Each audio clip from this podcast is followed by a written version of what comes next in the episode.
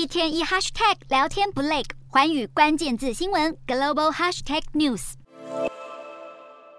美国公债殖利率回落，缓解部分重创市场的压力，并且市场进入坏消息就是好消息的模式，也就是周一糟糕的经济数据反而让投资人猜测联准会可能不会那么激进升息，这都让华尔街股市在十月份第一个交易日回升反弹，科技股跟能源股买气热络，美股四大指数全面收红，道琼指数大涨七百六十五点三八点，收两万九千四百九十点八九点，纳斯达克劲扬两百三十九点八二点，收一万零八百一十五点四三点，标普五百上涨九十二点八一点，收三千六百七十八点四三点，非半指数上扬八十六点六二点，收两千三百九十三点三二点。欧洲股市方面，投资人对于石油输出国家组织减产的预期心理，让国际油价攀高，欧洲油气股走高。同时，失望的美国经济数据让美元汇率走贬。欧洲三大股市全数齐扬，英国股市上扬十四点九五点，收六千九百零八点七六点；德国股市上涨九十五点一二点，收一万两千两百零九点四八点；法国股市上扬三十一点八一点，收五千七百九十四点一五点。以上就是今天的欧美股动态。